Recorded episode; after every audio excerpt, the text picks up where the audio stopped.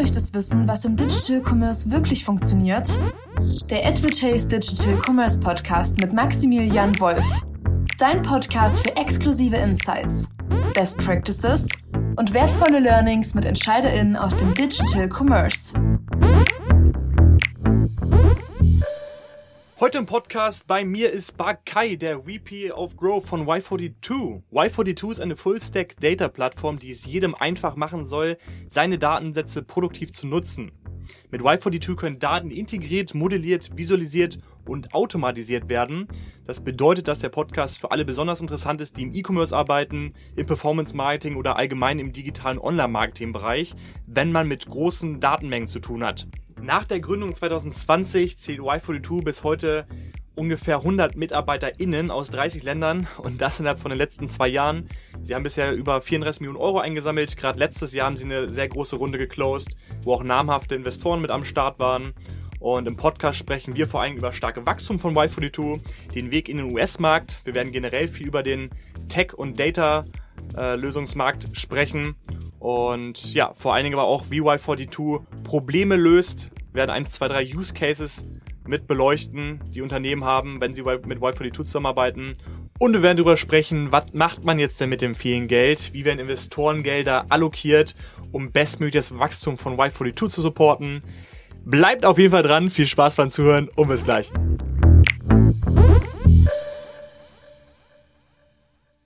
So, Bakai, ich freue mich, dass wir hier zusammen am Start sind. Schön, dass du da bist. Ey Max, freut mich. Sehr cool. Also, ich habe im Intro schon ein bisschen was über euch erzählt, was ihr macht und auch wie groß ihr seid. Aber vielleicht kannst du noch mal ganz kurz erzählen, wer bist du überhaupt und was machst du bei euch? Ja, also Bakai, äh, bin jetzt seit knapp zwei Jahren bei Y42 dabei. Äh, ich denke, wir kommen vielleicht äh, später noch mal ein bisschen mehr dazu, quasi was der Hintergrund ist äh, von Y42 und so weiter und so fort. Ähm, aber ich bin bei Y42 gerade VP Growth, äh, heißt, ich bin verantwortlich für alles äh, bis zur Unterschrift, sprich Sales, Marketing, äh, Partnerschaften, ähm, genau. Und äh, macht sehr viel Spaß. Äh, habe vorher bevor ich bei Y42 war, ähm, eigenes E-Commerce auch mitgestartet äh, in München. Ähm, wir haben Viagra online verkauft. Das waren witzige Zeiten. aber Warum Viagra? Ähm, ja, das, das wird wahrscheinlich ein bisschen zu weit führen, aber es war quasi ein äh, Startup im Telemedizinbereich und genau damals war quasi das Ding, also kennst du wahrscheinlich auch in Deutschland, Healthcare-Markt, da will halt keiner für irgendwas zahlen, ähm, aber äh, für Viagra eben schon. Deswegen war das eine schöne Entry äh, in Telemedizinmarkt. Aber äh, relevanter, ich habe äh, dort quasi das ganze Thema äh, E-Commerce-Stack auch mit äh, quasi begleitet, also CRM, ERP und eben auch das ganze Thema Analytics. Sprich, vorher habe ich das auch mal selbst gemacht und äh, habe jetzt eben das Vergnügen, äh, das entsprechend auf der anderen Seite zu evangelisen. Cool. Damit man so eine Vorstellung hat, wie groß ihr seid, ihr seid ja unfassbar gewachsen im letzten halben Jahr. Wie groß seid ihr denn? Also kurze Antwort, ich, äh, es fluktuiert natürlich gerade auch, aber irgendwas zwischen 130, 150 müssten wir gerade sein, also je nachdem, was man alles mitzählt. Ähm, aber ja, also es ist äh, echt absolut verrückt. Ähm, also mit all seinen Vor- und Nachteilen. Ich glaube, als, als ich angefangen hatte, da waren wir Anfang oder quasi Ende 2020 irgendwie 15 Leute. Und äh, jetzt sind wir, also es ist, ist schon sehr, sehr spannend, das mitzubekommen. Und euch gibt's jetzt seit zwei Jahren, richtig? Ungefähr? Ja, genau, ein bisschen länger. Ähm, also Firma wurde gegründet äh, Anfang 2020. Ähm, das heißt jetzt irgendwie genau knapp zwei, zweieinhalb Jahre. Ähm, fairerweise zu sagen, ähm, deswegen liegst du schon nicht falsch. Ähm, wir waren quasi die ersten neun Monate quasi Stealth und das Team hat nur Produkt gebaut ähm, und dann äh, quasi sind wir in den Markt gegangen, so Anfang 2021. Also entsprechend sind wir dann zwei Jahre quasi am Markt. Okay, und das heißt, ihr müsstet jetzt dieses Jahr ungefähr so vielleicht auf so einen ja, siebenstelligen Umsatz rauslaufen. Ja, genau, genau. Ähm, also ich erzähle immer äh, quasi die Zahlen, die wir, die wir äh, Sommer äh, 2021 äh, quasi erreicht hatten, dass wir da die, die Funding Round gemacht haben. Weil to be fair, also irgendwie, wenn man raised, äh, kennst, kennst du wahrscheinlich auch und da irgendwas in die VC-Szene äh, trippt, dann äh, ist es eh draußen. Nee, da waren wir bei so sag ich mal, hoch äh, sechsstellig, äh, was, was Umsatz anging und wir sind entsprechend weitergewachsen. Ähm, also sind wir jetzt quasi siebenstellig. Ähm, genau, das ist richtig. Ja, dann belassen wir es mal dabei. genau, eure Mission ist ja, dass ihr für jeden es einfach machen wollt, also für jedes Unternehmen, die Daten, die ein Unternehmen sammelt, produktiv zu nutzen. Vielleicht kannst du das nochmal erklären, was es mit dieser Mission konkret auf sich hat. wenn ich darf, ich mache einfach mal, äh, äh, hole ich bisschen aus. Ähm, aber genau, also ich würde die Antwort vielleicht in, in, zwei Teilen geben. Also einmal, was, was machen wir ähm, heute tatsächlich, was, was bedeutet das? Und dann, ich glaube, spannender auch nochmal den Schritt zurück zu machen und zu sagen, hey, woher kommt das ähm, und, und, und warum wurde die Firma quasi auch gegründet äh, von, von Hung, unserem Gründer. Ähm, also was wir machen mit Y42 ist, wir sind eine äh, Data-Plattform, ein Data Operating System, äh, was quasi dir ermöglicht, äh, alles rund um Daten zu machen. Sprich, es fängt an ähm, bei der Integration der Daten, also was irgendwie, wenn wir jetzt sagen, ähm, wir sind ein E-Commerce-Unternehmen, äh, Shopify, Google Ads und so weiter und wir connecten all diese Daten automatisiert ähm, und das Ganze wird dann äh, auf einen Data Warehouse, was heutzutage Best Practices eben abgespeichert ähm, und auch verarbeitet ähm, und genau, haben dann entsprechend einen Modellierungslayer, wenn man so möchte, wo man eben die Daten zusammenbringen kann, ähm, sich die Metriken berechnet und so weiter und so fort äh, und haben danach entsprechend auch den Visualisierungslayer, wo man äh, eben das Ganze in Dashboards sich, sich anschauen kann und die, die Insights eben daraus generiert. Das heißt, wir bieten am Ende des Tages ein Tool, was Unternehmen dabei helfen soll, produktiv mit ihren Daten zu arbeiten, im Sinne von, äh, Unternehmen versteht irgendwo, hey, ich äh, generiere Wert aus Daten. Ich will irgendwie meine CAC, LTV und Channel, äh, ähm, sag ich mal, Verteilung und so weiter berechnen. Ähm, hat auch die Rohdaten in einem, sag ich mal, sauberen Format und möchte jetzt das quasi alles automatisiert zusammenbringen. Ähm, dabei geht's, sag mal, funktional um Y42. Ähm, genau. Und quasi, um da einmal zum, äh, sag mal, dahinterliegenden Punkt zu kommen. Also warum gibt es uns als, als Firma, also es gibt ja Data Analytics Solutions ähm, im Markt wie Sand am Meer. Also ich glaube auch, wir, wir bekommen jede Woche äh, irgendwie fünf bis zehn neue, sage ich mal, äh, Tools äh, irgendwie auf dem Radar. Ähm, aber wir glauben eben mit Y42 in einem ganz bestimmten Segment unterwegs zu sein, nämlich da, wo wir sehen, hey, die Unternehmen, also A, verstehen, dass sie mit Daten arbeiten wollen, B, ähm, es ist eine große Anzahl an Daten. Ja, das heißt, irgendwie ein Excel-Sheet äh, reicht irgendwie nicht mehr aus. Und äh, C, ähm, das Unternehmen ist so weit, dass es auch anpassen möchte oder quasi ganz bestimmt auf sich die Metriken berechnen möchte. Also es gibt natürlich, du hast natürlich Google Analytics mit den Standard Attributions, du hast, ähm, sag ich mal, Plug-and-Play-Solutions, wie ähm, die auch super stark sind, ne? Irgendwie Retention X, Get Klar und so weiter in, in Deutschland zum Beispiel, die sagen hier, Plug and Play, das ist dein, dein, dein Standard äh, E-Commerce Reporting. Aber Y42 ist eben dafür da, um zu sagen, hey, du willst eigentlich komplett custom dein, dein Data Setup und deine Metriken berechnen. Und das ist auch schon quasi der Gründungsgrund. Also wir haben halt gesehen, es gibt im Markt sehr zugängliche Solutions wie Analytics und vertikalisierte Analytics Solutions für äh, E-Commerce, SaaS und so weiter. Und es gibt irgendwie, sag ich mal, das Best-in-Class, in Anführungszeichen Modern Data Stack, wo du dir äh, irgendwie sieben, acht verschiedene Tools zusammenstitchst, aber dann natürlich die komplette Customizability und Power hast. Ähm, aber das Problem dann quasi, hey, es gibt halt nichts dazwischen äh, für die Unternehmen, die dahin kommen wollen. Und daraus entstanden ist quasi Y42. Jetzt hast du gesagt, äh, euer Tool zu implementieren ergibt besonders viel Sinn, wenn man schon mehr Daten hat oder viele Daten hat. Wie kann man das so verstehen? Was heißt denn viele Daten? Also es kommt ganz aufs Unternehmen drauf an. Ich bleibe einfach mal beim, beim, beim E-Commerce-Beispiel. Äh, und dann können wir, falls spannend, auch in, in andere, äh, sag ich mal, äh, Bereiche noch abdriften. Genau. Also, äh, wir sehen normalerweise, hey, wenn du, äh, sag mal, unter äh, 500 Orders oder sowas einen Monat machst, dann kannst du es wahrscheinlich irgendwie noch in einem Excel oder sowas machen. Ähm, das heißt, da also lohnt sich auch schon, wenn du, sag mal, viele Kanäle hast. Äh, sprich, wenn du nur fünf, zwar nur, oder 500 ist auch schon gut, aber 500 Orders im Monat hast, ähm, aber irgendwie nur, auch nur aus einem Kanal, sagen wir Facebook, dann kriegst du es wahrscheinlich in Facebook plus Google Sheets irgendwie sehr gut hin. Ähm, brauchst also keine äh, besondere Solution, die dir äh, es erlaubt, und da musst du auch Zeit reinstecken, äh, quasi da noch Custom-Metriken zu berechnen, weil du die Attribution irgendwie besser hinbekommen musst, als es dir Facebook sagt. Ah, das ist noch nicht viel, oder? 500 Orders ist ja nix.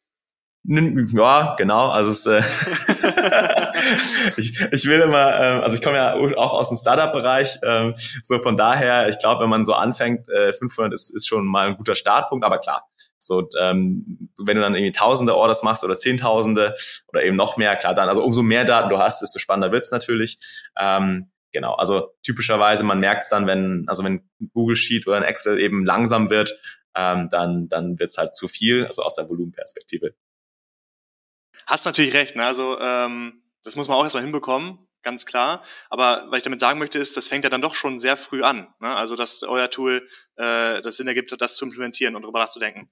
Und nicht erst, wenn ich jetzt, also ich hätte gedacht so, hey, weiß nicht, wenn ich jetzt unter 100.000 Euro im Monat mache, boah, da sollte ich vielleicht gar nicht so drüber nachdenken, aber es ergibt ja dann schon, schon sehr früh Sinn. Ja, stimmt, äh, guter Punkt. Äh, hatte äh, deine Frage gar nicht so aus der Perspektive verstanden. Äh, von daher auch spannend, dass wir das Gespräch hier haben, weil wir sind natürlich jetzt schon ein bisschen länger äh, hier unterwegs. Ich habe bestimmt schon über mit ja, 400, 500 Unternehmen gesprochen. Äh, aber ja, das stimmt. Also ich glaube, manche unterschätzen quasi noch, wie viele, also wie früh man eigentlich schon anfangen kann, tatsächlich zu automatisieren. Ähm, es, es kommt halt aus der Ära, weil sich es auch alles so schnell bewegt. Also irgendwie vor vier, fünf Jahren äh, war es ja auch noch so, dass du halt wirklich groß sein musstest, also irgendwie Mittelstand oder irgendwie Douglas oder was auch immer, um zu sagen, hey, ich mache hier ein, ein Data Warehouse Setup, ähm, weil das ist ja irgendwie super aufwendig und ich brauche irgendwie technisches Know-how und so weiter und so fort. Das stimmt, ähm, das ist äh, bei vielen quasi noch so, hey, es muss das mal gigantisch groß sein. Aber ähm, fairerweise heutzutage Klar, das ist natürlich auch ähm, dank der Innovation und so weiter, aber auch ähm, unser Anspruch als, als Tool, zu sagen, hey, wir, wir, wir bringen quasi diese, diese Entry Barrier so weit runter, dass du, also in der Theorie, selbst wenn du irgendwie 100 Orders hättest, du könntest es so einfach automatisieren. Ähm, also wir machen immer das Beispiel, wir sehen halt, wenn du irgendwie einen Werkstudenten zum Beispiel hast, äh, der oder diejenige da irgendwie mit Excel arbeiten kann, dann kann diese Person heutzutage mit Tools wie Y42 natürlich ähm, tatsächlich sagen, hey, ich baue hier ein Best Practice Data Warehouse Setup ähm, und vor drei Jahren, als ich das, oder vier Jahren, als ich das quasi mal aufgesetzt hatte, da hatte ich mir auch die Frage gestellt, so, boah, ähm, eigentlich wüsste ich schon, so, ich will eigentlich meine Metriken irgendwie besser berechnen, meine Kohorten und so, und es ergibt keinen Sinn, dass ich das jedes Mal in Excel neu mache. Aber damals war es auch nochmal deutlich härter, tatsächlich sich ein Data Warehouse auch aufzusetzen, da musst du irgendwie coden können. Ähm, von daher, ja, also es stimmt, ähm, es ist die, immer die, ich weiß gar nicht, was das deutsche Wort ist, aber Entry Barrier ist tatsächlich deutlich niedriger heutzutage, als, als sie vor ein paar Jahren noch war. Das heißt, wenn ich jetzt ähm, das heißt also, euer Tool richtet sich dann, wenn ich das schon, wenn ich das so verstanden habe, schon an, an, an Unternehmen, die erkannt haben, wie wichtig es ist, äh, sag mal, die Ressourcen für Data-Kompetenz zu erhöhen und die aber auch schon irgendwie Erfahrungen mitbringen. Das heißt, für Unternehmen, die diese Kompetenz, diese Erfahrung mitbringen, vielleicht auch schon Personen haben, die sich da irgendwie Vollzeit dran setzen können, hier gibt es gar nicht mehr so viel Sinn, ein Tool zu implementieren, was nicht mehr so viel Spielraum hat, wo du nicht mehr so viel rumbauen äh, kannst. Das heißt, so eine, so eine Plug-and-Play-Lösung wird dann vielleicht gar nicht mehr so viel Sinn ergeben. Genau, also ich will da jetzt auch keine, sag ich mal, Totalaussagen treffen. Es kommt natürlich auch wirklich immer auf, auf, auf die Umstände an. Ähm, aber ja, äh, in unseren Augen ist es eigentlich so, ähm, ist ja wie bei den meisten Infrastrukturthemen, umso früher du quasi eine Infrastruktur skalierbar aufsetzen kannst, desto mehr, äh, sag ich mal, Vorteile ähm, erntest du äh, über die Zeit auch. Die einzige Frage, die du beantworten musst, ist, schaffst du quasi diese Aktivierungsenergie aufzubringen? Ähm, und in dem Beispiel, was du auch gesagt hast, hey, wenn du oder wenn das Unternehmen so weit ist, dass also wir sagen immer, äh, sag mal, Werkstudent oder eine halbe, sage ich mal, Stelle, idealerweise natürlich eine Stelle konkret für das Thema hat, sag mal, Thema BI, Analytics, ähm, Controlling, sich die Zahlen anzuschauen, dann ist es heutzutage typischerweise so, dann lohnt es sich eigentlich schon direkt auf ein sag mal, sauberes Data Warehouse Setup zu gehen, weil dann musst du es halt die nächsten fünf Jahre auch nicht mehr anfassen, grundsätzlich muss natürlich immer mal, weiterhin schärfen, wie du deine Attribuierung machst oder dein Reporting, deine Margen berechnest und so weiter und so fort. Ähm, aber das ist auf jeden Fall die Empfehlung, die wir heute sagen. Und das ist auch spannend, weil der Markt da noch nicht ganz ist, so vom Verständnis her. Ähm, aber hey, wenn du heutzutage eine halbe Person hast, eine Person hast, die sich darum kümmert, du kannst da direkt auf ein Best Practice Setup. Aber es fände ich auch spannend. Ne? Also dadurch, ich meine, wir, wir sind ja auch ab und zu im Austausch, Max. Ähm, aber so ihr arbeitet ja auch als, als Agentur quasi mit, mit vielen äh, Kunden, die auch sich natürlich Zahlen von, von euch anschauen. Ähm, wie so deine Meinung ist, wie, wie das gerade in der Wahrnehmung ist. Wer, wer ist eigentlich so weit, ähm, sag ich mal, zwischen Google Analytics und, und so ein Tool wie Y42? Ab wann, ab wann glaubst du denn, könnte es spannend sein, äh, sowas wie, wie ein richtiges Data Warehouse aufzusetzen? Also ich glaube auf jeden Fall, dass es äh, besser früh, äh, besser gestern als heute passiert, äh, sowas, weil ähm, ja, der, der Trend ist ganz klar zu erkennen, aber es ist, also in Deutschland nämlich es verstärkter war als in den USA, ähm, dass es irgendwie länger dauert, dass es bei uns ankommt, aber ähm, wenn man in der Bubble drin ist und sich viel mit Marketing auseinandersetzt, dann wäre es im besten Falle schon gestern passiert, dass man ein eigenes Data Warehouse aufbaut, weil ich der Meinung bin, dass das jedes Unternehmen tun sollte. Jetzt muss man natürlich auch sagen, dass nicht jedes Unternehmen die Ressourcen dazu hat, sowohl monetär als auch vielleicht die perso äh, persönlichen Kompetenzen hat. Das heißt, wenn du wen dran setzt, auch an euer Tool bei Y42 beispielsweise, dann brauchst du ja schon eine Person, meiner Meinung nach, die schon auch vorher irgendwie ähnlich, mit ähnlichen Tools gearbeitet hat, sich schon mit dem Thema Data auseinandergesetzt hat und von daher ist es, denke ich mal, eine sehr starke Ressourcenfrage. Klar, wenn ich bei Wünsch mir was wäre, dann wird man sich wahrscheinlich sofort irgendwie alles irgendwie herbeiziehen, äh, ähm, ähm, was, was, was man kann. Aber ähm, ja, trotzdem sehe ich auch wie du, der Markt ist noch nicht so weit. Das heißt, die Awareness dafür ist noch nicht hoch genug. Ja, also wenn ich mit Leuten drüber spreche, dann gucke ich dann doch irgendwie hier und da mal so ein bisschen in, äh, in, äh, in ein Gesicht, was, was mich dann Fragen anguckt und überlegt so, hey, okay, ja, und warum soll ich das machen? Aber es liegt ja ganz klar auf der Hand. Ne? Also zum einen, äh, die Datenmengen steigen extrem. Ich habe vorhin mal so eine Statistik angeguckt. Äh, ich glaube, die Datenmenge, die globale, soll bis 2025 äh, sich nochmal verdoppeln ab dem heutigen Zeitpunkt. Das heißt, du brauchst einfach äh, viel mehr Ressourcen und auch Tools, die dabei helfen, die Daten richtig einzusortieren, richtig zu integrieren, richtig zu visualisieren. Modellierung ist immer ein anderes Thema. Und dann hast du aber auch das Thema, äh, sag mal, ähm, abnehmende Marketing-Effizienz. Ja, das heißt, dadurch, durch die ganzen Datenschutzthemen äh, ähm, gibt es einfach weniger Daten, die dir reported werden von anderen Tools und von Drittanbietern, was bedeutet, dass du viel besser mit deinen eigenen Daten umgehen musst. Und deswegen muss man heute im besten Fall anfangen, weil das Thema Datenschutz wird eher schlechter als besser. Und ähm, ja, aber der deutsche Markt ist, glaube ich, noch nicht so weit. Aber ich glaube, es wird schon sehr schnell passieren, weil ne, äh, zusätzlich ausgelöst durch die E-Commerce-Krise, äh, dieses Thema Marketing-Ineffizienz äh, oder Abnehmen-Effizienz, so spätestens jetzt macht sich jeder darum Gedanken. Und äh, deswegen, glaube ich, habt ihr sehr viel Rückenwind für die nächsten Monate. Nee, absolut. Das ist auch das, was wir ähm, soweit wahrnehmen. Ich meine natürlich immer gewissen Selection Bias. Also wir sprechen natürlich im Zweifel mit Unternehmen, die quasi eh schon verstanden haben, so hey, ich brauche sowas und so, das, deswegen komme ich ja auf euch zu. Ähm, deswegen finde ich es immer ganz spannend, dann auch äh, natürlich mit, mit äh, Teams wie euch zu sprechen, zu gucken, so hey, ihr habt ja nochmal einen deutlich breiteren Footprint auch, im, sagen wir mal, zumindest im, im E-Commerce äh, und, und Marketing-Bereich. Ähm, ja, ist spannend. Also ich glaube auch, wir sind ja auch in den USA unterwegs äh, tatsächlich. Und da ist das äh, Thema eigentlich schon nochmal, ich finde schon so einmal zwei Jahre, zwei, drei Jahre weiter. Und dann sieht, sehen wir quasi, dadurch, dass wir halt in beiden Märkten unterwegs sind, irgendwie, hey, das schwappt dann hier rüber. Und, und die Gespräche fangen hier auch an, weil die sind eigentlich schon an dem Punkt, ähm, euch alle sagen so, hey, ihr braucht mir gar nicht mit äh, klassischen CAC, LTV und Kohortenanalysen kommen, weil das haben wir alles schon. Ähm, so, wir gucken uns das schon an und da gibt's irgendwie Solutions und so weiter und so fort. So, ich will jetzt wissen, wenn ich Omnichannel gehe, ähm, weil jetzt halt auch alles online immer teurer wird. Und irgendwie jetzt, wenn ich sage, ich source meine eigenen Produkte, wie, wie mache ich jetzt meine Inventory-Management-Geschichten? Klar, ne, mit der ganzen Makrosituation ist ja auch zumindest dort, und das merke ich hier jetzt noch nicht so, so stark, aber kommt wahrscheinlich auch auf, dass halt die ganzen E-Commerce-Unternehmen sagen so, ja, auf einmal müssen wir anfangen, viel besser Inventory zu planen und so weiter und so fort. Da musst du dein Demand Forecasting besser unter Kontrolle bekommen. Klar, ne, die ganzen iOS Updates, die sind auch nicht cool. Ähm, also es wird schon, wird schon enger. Ähm Klar, und wir, wir freuen uns natürlich in Anführungszeichen, weil es für uns Rückenwind, aber auch ähm, wenn der Markt äh, und, und sag mal, sich unsere Industrie da auch jetzt gezwungenermaßen schneller entwickeln muss, einfach weil ja man kann jetzt nicht mehr nur blind auf keine Ahnung Google Analytics vertrauen, sondern muss auch wirklich mal eigentlich verstehen, was steckt eigentlich hinter den Daten. Ähm, dass das auch schärft einfach das Verständnis von, also Daten sind ja auch nur irgendwie, sage ich mal, äh, ein Byproduct aus der echten Welt, ähm, dass man halt nochmal echt mal drüber nachdenkt, okay, warum ist das jetzt eigentlich so, dass der ROAS irgendwie schlecht ist und muss was so irgendwie, ja, in der Customer Journey und am Ende des Tages, es geht ja nicht darum, die Daten als solches auszuwerten, sondern am Ende des Tages irgendwie ne, den Kundenwert zu erhöhen und die Customer Journey zu vereinfachen und so weiter und so fort. Und wir merken dann schon so, die Gespräche werden auch einfach tiefer. Äh, man kann dann nicht mehr nur sagen, ja, ich, ich mache jetzt halt eine ROAS-Optimierung und gut ist. Das stimmt. Also eben hast du schon äh, zwei spannende Themen äh, angesprochen, die ich nochmal einsteigen möchte. Einmal hast du das Thema Markt angesprochen, dann hast du das Thema ähm, Internationalisierung angesprochen. Lass uns mal auf das letzte Thema nochmal eingehen. Äh, ihr habt mehrere, ihr habt viele Millionen eingesammelt, äh, so um die 34 Millionen äh, im letzten Jahr. Da waren ja auch ganz spannende und namhafte Investoren dabei, wie Atomico beispielsweise, die auch bei Skype und Lilium meines Wissens mit dabei waren. Ähm, ja, der Mitgründer von Personio, äh, Ignaz Forstmeier hat mit investiert, äh, ansonsten auch Tobias äh, Schüle von Foodspring. Das heißt, mehrere ja, kluge Köpfe und Investoren waren mit am Start. 34 Millionen habt ihr eingesammelt. Was habt ihr denn jetzt gemacht vor dem letzten halben Jahr mit dem Geld? Ähm, ja, jetzt hast du Internationalisierung angesprochen, wahrscheinlich sehr viel Internationalisierung, oder? Wir sind super, super happy mit, äh, mit, mit unseren Investoren. Also auch so ein Tobi Schüle, äh, super hilfreich. Ähm, also klar, der kommt natürlich aus, aus E-Commerce äh, D2C und, und kannte das Problem. Ähm, hilft uns super stark. Auch ein äh, Iggy oder Ignaz äh, von, von Personio, der da quasi ähm, B2B-Marketing ja auch gemacht hat. Ähm, also wir sind da super happy mit, können wir auch, auch gerne später noch zu sprechen. Aber was machen wir mit dem Geld gemacht? Ähm, sind eigentlich also natürlich viele Bereiche, aber sagen wir drei Kernbestandteile.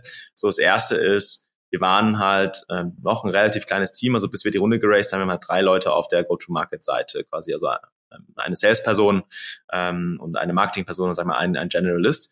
Ähm, funktioniert natürlich nicht, wenn man weiter skalieren will. Das heißt, Teamaufbau insgesamt ist natürlich ein äh, Standardthema, aber ich denke, äh, interessanter in unserem Bereich war, waren tatsächlich zwei Punkte. Äh, und der allergrößte Punkt ist tatsächlich Produktentwicklung. Ähm, also wir hatten schon ein super starkes Produkt und äh, das ist auch das, was quasi die, die Runde so spannend gemacht hat für, für Investoren, äh, weil die halt gesagt haben, hey, äh, mit dem wenigen Geld und in der kurzen Zeit ähm, habt ihr so ein tolles Produkt gebaut. Äh, aber unser Gründer ist da auch sehr, weiß nicht, ob größenwahnsinnig das äh, richtige Wort ist, aber Visionär. sehr, sehr ambitioniert. Visionär, ja, sehr gut. ähm, sehr visionär. Ähm, und deswegen haben wir gesagt, also wir hatten eigentlich, sag ich mal, eine, einfach gesagt, eine Fünfjahres-Roadmap fürs Produkt, wo das irgendwann mal hinkommen soll, äh, auch von der Infrastruktur her. Und dann haben wir gesagt, aber okay, es gibt scheinbar gerade so viel Vertrauen in, in, in vom Markt und so viel positives Feedback auch vom Markt, also nicht nur von Investoren, sondern von Kunden. Und jetzt haben wir Glück gehabt, also auch ganz ehrlich, also letztes Jahr und im Vergleich zu diesem Jahr natürlich so, hey, die, die Marktumstände waren einfach anders. Wir hatten die Chance, so viel Geld einzusammeln, dass wir gesagt haben, hey, lasst uns nicht jetzt iterativ über ein, zwei, drei Jahre quasi uns darauf optimieren, mehr Umsatz zu machen, machen wir auch, aber mehr Umsatz zu machen und zu beweisen, dass das Produkt funktioniert und dann bauen wir unser Produkt Schritt für Schritt aus, weil es natürlich kurzfristig funktioniert, aber langfristig eigentlich wie bei jedem Infrastrukturthema eigentlich nicht so sinnhaft ist. Äh, und da haben wir halt gesagt, hey, lasst uns jetzt viel Geld und auch Zeit in die Hand nehmen und sagen, wir pausieren unsere Produktentwicklung ähm, unserer sagen wir, V1 äh, nach der Runde äh, und sagen, wir investieren jetzt Zeit darin, einfach das, die perfekte Infrastruktur zu bauen, die wir eigentlich in fünf Jahren hätten erreichen wollen. Und das machen wir aber jetzt. Ähm, und das heißt, sehr viel von diesem Geld äh, ist quasi oder fließt auch in die Produktentwicklung. Und dann ist genau das dritte Thema, ähm, Internationalisierung ähm, wirkt sehr groß, ist für uns auch sehr wichtig. Ist jetzt aber nicht so, dass wir sagen, okay, wir nehmen hier die Hälfte des, des Fundings und, und wir cracken jetzt den US-Markt damit, sondern äh, für uns war das so, es erlaubt uns einfach zu parallelisieren, in Anführungszeichen, im Sinne von, uns war immer klar, wir werden irgendwie im US-Markt mitspielen. Ähm, also es ist ein Global First Product, äh, also es ist nicht auf, auf Deutschland oder so spezialisiert. Und der US-Markt ist einfach zwei, drei Jahre weiter. Das heißt, wenn man als globale SaaS-Plattform irgendwie gewinnen will, ja, wenn man halt in den USA nicht existiert, dann existiert man halt nicht. Und ähm, da war es für uns äh, interessant und spannend, eben einfach früh dort Fuß zu fassen und zu sagen, hey, wir nehmen einfach Learnings auch mit äh, in dem Markt und sind halt, äh, klar, idealerweise dieses Jahr schon soweit, in Zweifel nächstes Jahr, aber auf jeden Fall haben wir quasi einen Zeitgewinn und haben dann nicht den Druck, bei einer Series B zum Beispiel zu sagen, okay, jetzt müssen wir aber auf Teufel komm raus in sechs Monaten diesen, diesen Markt irgendwie direkt cracken. Genau, aber so die, die drei Themen grob umfasst. Okay, verstehe. Ja, äh, absoluter Produktfokus habe ich äh, vorher auch gelesen. Also die Hälfte euer, eures Teams äh, arbeitet ja am Produkt, ähm, ja, was auf jeden Fall eure Priorität widerspiegelt. Ähm, du jetzt hast gesagt, äh, wenn, wenn, der US, wenn, der, wenn du in der USA nicht existierst, existierst du nicht. Und ähm, jetzt investiert er da. Ähm, wie crackt man denn so einen Markt? Jetzt bist du ähm, VP auf Growth. Wie crackt man jetzt den Markt in den USA? Wie geht man jetzt davor? Du hast mehrere Millionen im Rücken. Was machst du da als erstes? Ja, genau. Also to be fair, ja, ähm, äh, genau, äh, großes Privileg, äh, da jetzt ähm, äh, in dieser Position sein zu dürfen. Aber so ist jetzt, also äh, ich habe es auch noch nicht tausendmal gemacht und, und habe quasi das perfekte Playbook. Ähm, deswegen, was wir ja auch machen ähm, als einmal junges äh, Führungsteam, ist auch viel äh, mit Advisern zu sprechen, die das ein paar Mal gemacht haben. Also hier zum Beispiel mit dem VP Sales von, von Personi, dem, dem Olli, der hilft super viel. Auch äh, Levin, der irgendwie quasi vorher bei Google war. Ähm, und jetzt zum Beispiel auch VP Sales von Ivan, der quasi eine Internationalisierung miterlebt hat. Äh, also verschiedene Startups. Ähm, und was, was die uns empfohlen haben, und das ist quasi das, woran wir uns ähm, dann entsprechend auch gehalten haben, nachdem wir uns das angeschaut haben, ist zu sagen, hey, ähm, es gibt eigentlich so zwei Ansätze, wie man einen neuen Markt cracken kann ähm, oder drei. Also ich glaube, der erste ideale ist eigentlich, wenn man es alles sequenziell macht. So, wir haben in Deutschland verstanden, wie es funktioniert. Das, äh, wir wissen genau, was die Segmente sind. Und dann nehmen wir, sagen wir, das beste Sales-Team hier und, und pflanzen das quasi in den nächsten Markt rein. Und dann ähm, werden die den Markt cracken. Das wäre wahrscheinlich das Beste gewesen, aber dann musst du natürlich erstmal deinen eigenen Markt gecrackt haben. Ähm, und da wollten wir schneller sein. Das heißt, die Option war für uns nicht da. Ähm, dann gibt es die Option, die, glaube ich, am meisten gewählt wird, nämlich zu sagen, okay, wir heiern jetzt irgendeinen Super Senior VP Sales, äh, zum Beispiel in den USA. Also die Person baut sich halt ein Team auf und, und die, also das ist quasi, wir werfen einfach sehr, sehr viel Geld auf das Problem. Ähm, und dann wird da schon was bei rumkommen, weil die ja natürlich sehr erfahren und schlau und, und erfolgreich sind. Ähm, davon wurde uns tatsächlich ein bisschen abgeraten. Also es auch, also kommt halt immer auf die Situation an, ähm, weil wir halt von anderen Teams gehört haben, hey, da kann man sich auch echt verbrennen, weil du halt sagst, du holst so jemanden so senior rein, eigentlich müsste da schon was stehen und funktionieren. Ähm, und die heiern sich halt erstmal irgendwie zehn Leute und es kann aber auch sein, dass die sechs Monate einfach nichts hinbekommen, weil der Markt so anders ist. Ähm, und deswegen war da quasi, und das Pfad drei, den wir gewählt haben, ähm, quasi ein Speedboat äh, äh, rüber zu schicken, in Anführungszeichen, wo wir gesagt haben, hey, lasst uns eigentlich sehr unternehmerische ähm, sagen wir, Typen von, von Charakteren nehmen. Ein kleines Team, was sehr breit aufgestellt ist. Sie sind jetzt im Zweifel keine Experten in irgendeinem Thema, aber die sind sehr unternehmerisch. Und das, den neuen Markt eigentlich wie den, also wie ein Seed Stage Startup wieder auch anzugehen und zu sagen, hier, wir haben keinen Product Market Fit, ihr sucht erstmal Product Market Fit. Und das ist das quasi, wie wir gesagt haben, hey, so wollen wir den Markt cracken, ähm, weil wir gesagt haben, wir wollen jetzt nicht irgendwie zig Millionen draufwerfen aufs Problem, ähm, sondern wir haben auch Zeit, wir fangen halt früher an und sagen, wir suchen ein sehr junges, sehr talentiertes Team, was rübergeht und den Markt quasi wie Unternehmer angeht und entsprechend lernt. Und sobald die verstanden haben, wie es funktioniert, kann man dann quasi ein äh, quasi senioreres Team oder halt dann mehr Sales-Leute und so weiter auch hiren, die dann aber in dem bestehenden Konstrukt quasi erfolgreich sein können. Verstehe ich. Ergibt viel Sinn. Hat, haben ja viele erfolgreiche Startups, beispielsweise auch wie Airbnb, genauso gemacht. Lass uns mal auf diese, auf die, auf die Problemlösung für Unternehmen äh, nochmal eingehen, weil das, was wir beide festgestellt haben, ist ja, Mensch, okay, beispielsweise der deutsche Markt ist noch nicht so weit und ähm, meiner Meinung nach sie, ich habe zwar gesagt, hey, ich glaube, durch eine, ein, ein, zwei Anstöße jetzt gegeben oder auch jetzt auch kurzfristig wird sie geben, trotzdem glaube ich, weil es meine Erfahrung ist, letzten Jahre gerade im Marketing und im Tech-Bereich, es wird trotzdem nicht von heute auf morgen gehen. Und äh, wenn man jetzt zum Beispiel euer Tool nimmt, dann ist es wie mit den meisten Tools oder mit jedem Tool ist es so, durch ein Tool löst sich erstmal kein Problem, sondern das, was vor allen Dingen mit dazukommen muss, ist irgendwie eine Kompetenz, die auch weiß, wie man ein Tool bedient. Ähm, wie siehst du das? Also ähm, seht ihr da auch irgendwie eine Nische und eine Möglichkeit, ähm, Kunden bei der, ähm, bei der Pro also Kunden dabei zu supporten, ihre Probleme zu lösen und dabei gleichzeitig irgendwie noch ein Nebengeschäft aufzugleisen, wie ein Consulting oder so. Klar, ich weiß, das bringt super viel Komplexität mit rein und Fokus äh, wird schon ein Thema von euch sein, aber wenn ich jetzt so aus Sicht eines Kunden denke, dann braucht eigentlich jeder Kunde äh, oder jedes Unternehmen, die, die sich jetzt Gedanken machen, sowas zu implementieren, für die es keine Selbstverständlichkeit schon in den letzten Jahren war, braucht eine Kompetenz und die Kompetenz, woher nimmt man die? Die Kompetenz ist meistens nicht in-house vorhanden und deswegen die Frage an dich, ja, ja, nee, das ist äh, super interessant. Ähm, denken wir auch viel drüber nach, beant beantworte ich gleich. Äh, vielleicht eine, eine Sache, die, die mich noch interessieren würde vorher, und dann, dann komme ich gerne auf deine Frage zurück, ist, ähm, so wir haben so ein bisschen eine Hypothese, wo wir halt merken, zum Beispiel, also wir verkaufen ja quasi ein Segment, ähm, auch an Unternehmen, die, die jetzt vielleicht noch nicht äh, viele Data People haben und aber das verstehen. Äh, und die wenden sich auch häufig zum Beispiel an, an ihre Partner, also Marketingagenturen zum Beispiel. Ähm, so deswegen vielleicht bevor, bevor wir da einsteigen, so die, die Kunden, mit denen ihr arbeitet, ähm, merkt ihr da manchmal, dass die irgendwie auch zu euch kommen und sagen, hey, ähm, wie machen wir jetzt eigentlich unsere Marketing Analytics oder was sind das so für Arten an, an Kunden auch, wo, wo ihr sagen würdet, ja, wie, wie arbeiten die mit dem Thema, wie, wie weit sind die da? Total, absolut. Also ähm, das, was wir hauptsächlich nicht betreuen, sind, sind große Konzerne, aber ansonsten durch die Bank weg schon verschiedenste Arten von Unternehmen. Das heißt mittelständische Unternehmen, sehr stark gewachsene Scale-Ups. Ähm, also gerade wenn ich über die Scale-Ups spreche, schon auch E-Commerce-Unternehmen, denen man es zutraut, erstmal diese Awareness dafür zu haben, die das Thema durchdringen und verstehen. Ne? Das heißt, das sind äh, keine Menschen, denen du erklären musst, dass es Sinn ergibt, äh, ein Data Warehouse aufzubauen. Aber selbst bei denen ähm, ähm, ist es oft so, ähm, ja, dass sie auch Ressourcen brauchen und das Knowledge brauchen und viele Fragen stellen, wie man dann auch äh, da richtig anwendet.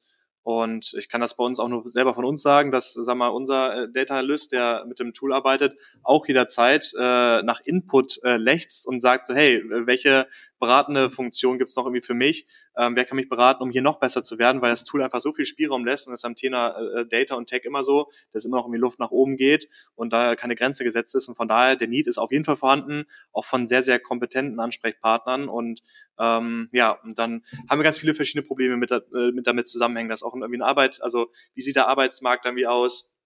Äh, woher kriegt man diese Ressourcen? Und das ist halt ein Riesenproblem und auch äh, sag mal, besteht ja aus mehreren Megatrends und deswegen habe ich das auch konkret angesprochen, weil das wird sich nicht von heute auf morgen lösen. Und auch wenn ich denke, dass Komplexität bei euch mit reinbringt, sag mal, außerhalb dieses Produktes noch irgendwie etwas anderes mit aufzugleisen, glaube ich, dass es äh, zu schnelleren und besseren Problemlösungen von Kunden führen würde. Und ja. Nee, absolut. Ich finde das super interessant, ähm, weil es genau das, was du ansprichst. Äh, also wir vereinfacht. Also wir denken quasi über so sagen wir, drei Problemstufen nach, wenn man so möchte.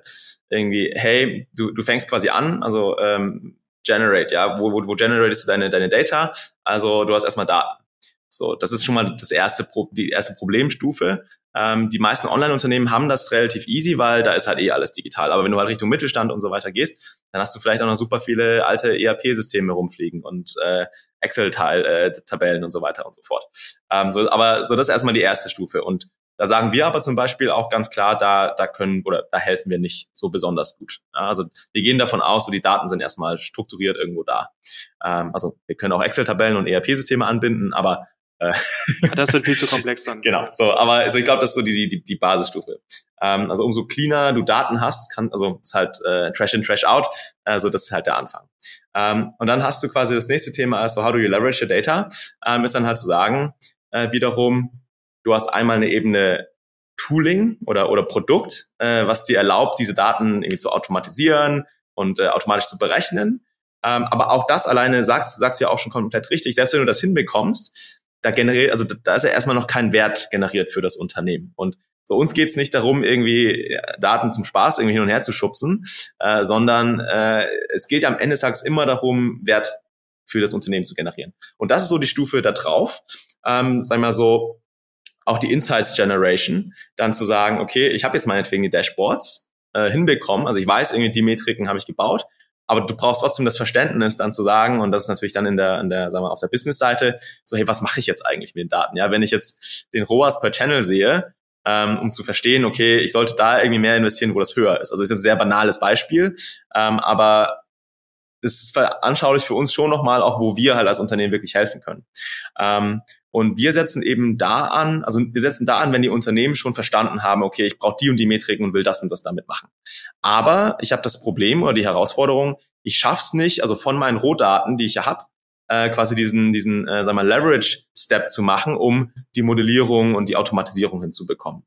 Und da hilft das Tool äh, als solches, um dieses Thema Infrastruktur, Setup und Maintenance, das halt so drastisch zu reduzieren, dass man sich darauf konzentrieren kann, so hey, ich baue jetzt quasi oder ich übersetze meine Logik, die ich im Kopf habe, in ähm, quasi diese Datenlandschaft, um halt die Metriken zu berechnen. Nichtsdestotrotz, auch wenn wir das so drastisch vereinfachen, ähm, ist es immer noch sagen wir, eine Aufgabe, die, die muss ein Unternehmen auch lösen. Also wenn wir da halt über Arbeitsmarkt und Ressourcen sprechen, ähm, dann sagen wir quasi auch, hey, idealerweise hast du halt eine halbe Person oder eine Person, äh, die irgendwie mit Daten arbeiten kann. Wenn du niemanden hast, der sich da wirklich irgendwie drum kümmert, ähm, ist es auch schwierig, äh, da auch zu customizen. Und dann da muss man sich auch ehrlich in die Augen schauen und sagen, hey, äh, dann nutzt halt Google Analytics oder eine Plug-and-Play-Solution, weil ähm, dann hast du wenigstens Insights, die sind vielleicht nicht custom auf dich, aber äh, bevor du jetzt sechs Monate damit verbringst, irgendwas äh, irgendwie nebenher aufzubauen, so das, das bringt's dann auch nicht. Ähm, und da ähm, also zwei Antworten noch, äh, ist quasi, hey, wir, also vorher war es quasi nochmal viel, viel härter, weil du hast halt Software Engineers, Data Engineers gebraucht, um diesen Leverage-Teil zu lösen. Und mit Y42 brauchst du quasi in Anführungszeichen nur noch, äh, sagen wir, eine Person, die irgendwie mit Zahlen affin ist, sagen wir, eine Data Analyst oder eine Business Analyst Rolle. Ähm, und das ist schon mal viel, viel einfacher, ähm, auch zu hiren am, am Arbeitsmarkt, ähm, als jetzt Data Engineers, wo eh, ich glaube, keine Ahnung, irgendwelche Statistiken immer wieder sagen, ja, es gibt halt irgendwie 40, 50 Prozent zu wenige und der Demand steigt viel stärker als der Supply und so weiter und so fort. Ähm, aber auf der anderen Seite, und du hast es auch angesprochen, Thema Consulting, ähm, also wir merken es äh, natürlich, Kunden fragen uns auch und, und wir haben ja auch ne, einen Ex-Head of BI von WeFox und Horizon und so weiter hier sitzen, die quasi natürlich auch äh, hingehen und helfen, wenn ein Kunde irgendwie fragt, so hey, wie, wie baue ich das jetzt am sinnhaftesten auf? Ähm, aber wie du auch schon sagst, wir sind ein Softwareunternehmen am Ende des Tages und wir wollen uns darauf konzentrieren, quasi, dass die Software als solches sehr viel übernimmt.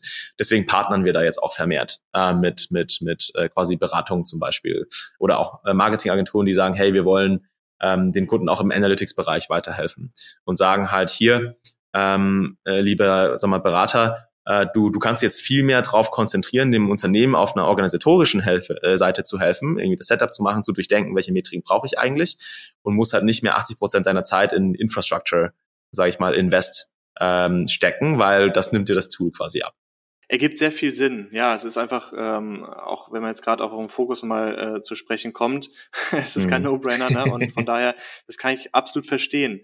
So, jetzt kommen wir mal hier nochmal zu spannenden, äh, spannenden Zahlen. Was kostet jetzt überhaupt das Tool? Das haben wir noch gar nicht, da haben wir noch gar nicht drüber gesprochen. Äh, es gibt ja verschiedenste Pakete. Ähm, wie ist das?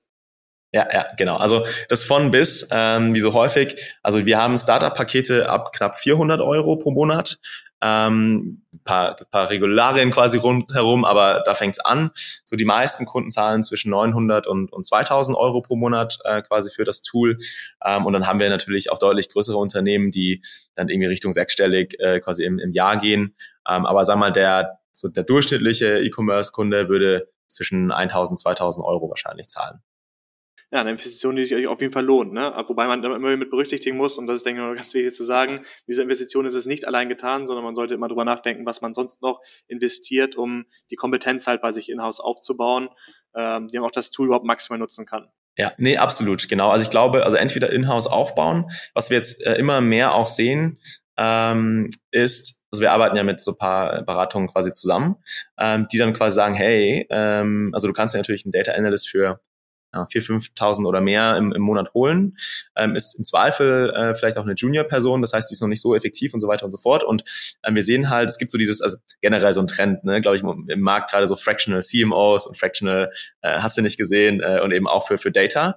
Äh, und es funktioniert aber echt gut, ähm, weil wir halt merken mit dem Tool so, die, die Beratung braucht halt nichts an Setup machen ähm, und kann sich komplett darauf konzentrieren, Analysen zu fahren. Also kannst dann schon für wenige tausend, also auch weniger als eine Fulltime-Stelle, ähm, quasi eine Beratung reinholen, die auf Y42 das aufsetzt äh, und auch die, die Analysen baut und hast du halt, zahlst du irgendwie zwei, dreitausend im Monat, hast aber quasi eigentlich gefühlt einen Fulltime Senior Data Analyst da sitzen. Ähm, und das funktioniert schon sehr gut. Aber auf jeden Fall, also so wie du auch sagst, so hey, ähm, man sollte auf jeden Fall berücksichtigen, es ist nicht nur mit dem Tool getan, muss natürlich auch Zeit und menschliche Ressource damit reinstecken. Auf der anderen Seite kommt natürlich auf die Größe des Unternehmens auch an. Aber äh, manchmal finde ich dann äh, auch, ja, ich meine, klar, ich bin natürlich hier der, der, der Seller, aber ähm, wie viel Geld dann in, in Netspends und Co. läuft, äh, um, um quasi Umsatz zu generieren. Und dann denke ich manchmal so, hey, wenn, wenn du jetzt irgendwie die und die Datenanalyse machen würdest, äh, das ist sehr, sehr schnell auch wieder quasi raus, beziehungsweise positiv. Ähm, aber kommt immer aufs Unternehmen drauf an. Dann kommen wir jetzt mal zur letzten Frage. Wie ist jetzt euer Ausblick? Also sagen wir jetzt mal Ausblick über die nächsten fünf Jahre. Du hast gesagt, der Founder ist sehr visionär. Ja. wo, wo soll es hingehen mit Y42? Und wenn wir so einen Zeithorizont von fünf Jahren sprechen, ist mal relativ, ob das jetzt kurz oder lange ist. Das ist auf jeden Fall nicht, nicht allzu kurzfristig, aber nicht zu weit in die Zukunft, als dass man schon, schon vielleicht ein bisschen sagen kann, Mensch, wo geht da die Reise hin? Wie sieht das bei euch aus? Also in fünf Jahren, ich beantworte es mal aus einmal einer Produktperspektive. Ich glaube, das ist die spannendste. Ähm, also wir sind schon sehr produktgetrieben als Unternehmen und dann nochmal was zu sagen, so hey, wie, wie, wie sind wir von der Go-to-Market-Seite her. Ähm, aber produktseitig äh, wollen wir eigentlich in einem Jahr soweit sein, dass wir quasi cutting edge sind, nicht nur äh, quasi in einem Segment und Markt quasi, wo ein Data Analyst ist, der ein skalierbares Setup braucht, sondern in einem Jahr sind wir wahrscheinlich so weit, dass wir selbst für Data Engineers und sagen wir die Hardcore-Entwickler ähm, soweit sind, so hey, es gibt eigentlich keine bessere Lösung als Y42 aus verschiedenen Perspektiven. Ähm, aber da sind wir jetzt echt gut auf dem Weg, haben jetzt natürlich auch das letzte Jahr investiert. Ähm, aber das ist so die produktseitige äh, Perspektive. Also Cutting Edge, was Scalability unserer Lösung angeht. Was super spannend wird, ähm, das ist für die meisten, sage ich mal, Einsteigerunternehmen noch nicht so interessant. Aber das Problem, was du nachher hast, wenn du Daten erstmal sauber drin hast und die verlässlich sind, ist, wenn du dein Data-Team oder dein Analytics-Team erweiterst, dass die auch alle miteinander arbeiten können. Weil das Problem ist quasi mit sehr technischen Tooling, was du später hast, ist, hey, du hast halt irgendwie Data Engineers, die super crack sind und irgendwelche Data Pipelines bauen, aber die, die Business Analysts auf der anderen Seite, die die das halt nicht verstehen, aber eigentlich genau wissen und das Businessverständnis haben, okay, das brauche ich jetzt aus den Daten. Ähm, genau. Und so, das ist so das Zweite, wo das Produkt auch hingeht, mit ganz, ganz vielen Features, quasi um da diese Lösung zu bauen und das ist dann einzigartig auch im Markt. Ähm, das heißt, das so aus der Produktseite, ähm, wirklich am Ende des Tages Business-Mehrwert schaffen, indem wir Analysts und Engineers zusammenbringen. Ähm, das gibt's so im Markt noch nicht und äh, das ist das, wo wir hinwollen. Und ich meine, Go-to-Market-seitig, ähm, bis dahin sollten wir eigentlich das der de facto Standard sein, um mit Daten zu arbeiten. äh, für, sag ich mal, alle Unternehmen bis äh, 1000 Mitarbeiter auf jeden Fall. Alright. Ich kann nur sagen, ich wünsche euch ganz viel Erfolg. Ähm, freue mich auf alles, was kommt, vor allem was euer Produkt auch angeht. Wahnsinn, was ihr in so kurzer Zeit aufgebaut habt und äh, wie das Produkt auf jeden Fall schon Probleme löst. Und ja, viel Erfolg, ich drücke die Daumen und ich bin gespannt, wenn wir in zwei Jahren hier nochmal sitzen oder auch in einem Jahr, wo ihr dann steht und wie es dann aussieht. Super, vielen Dank. Hat Spaß gemacht.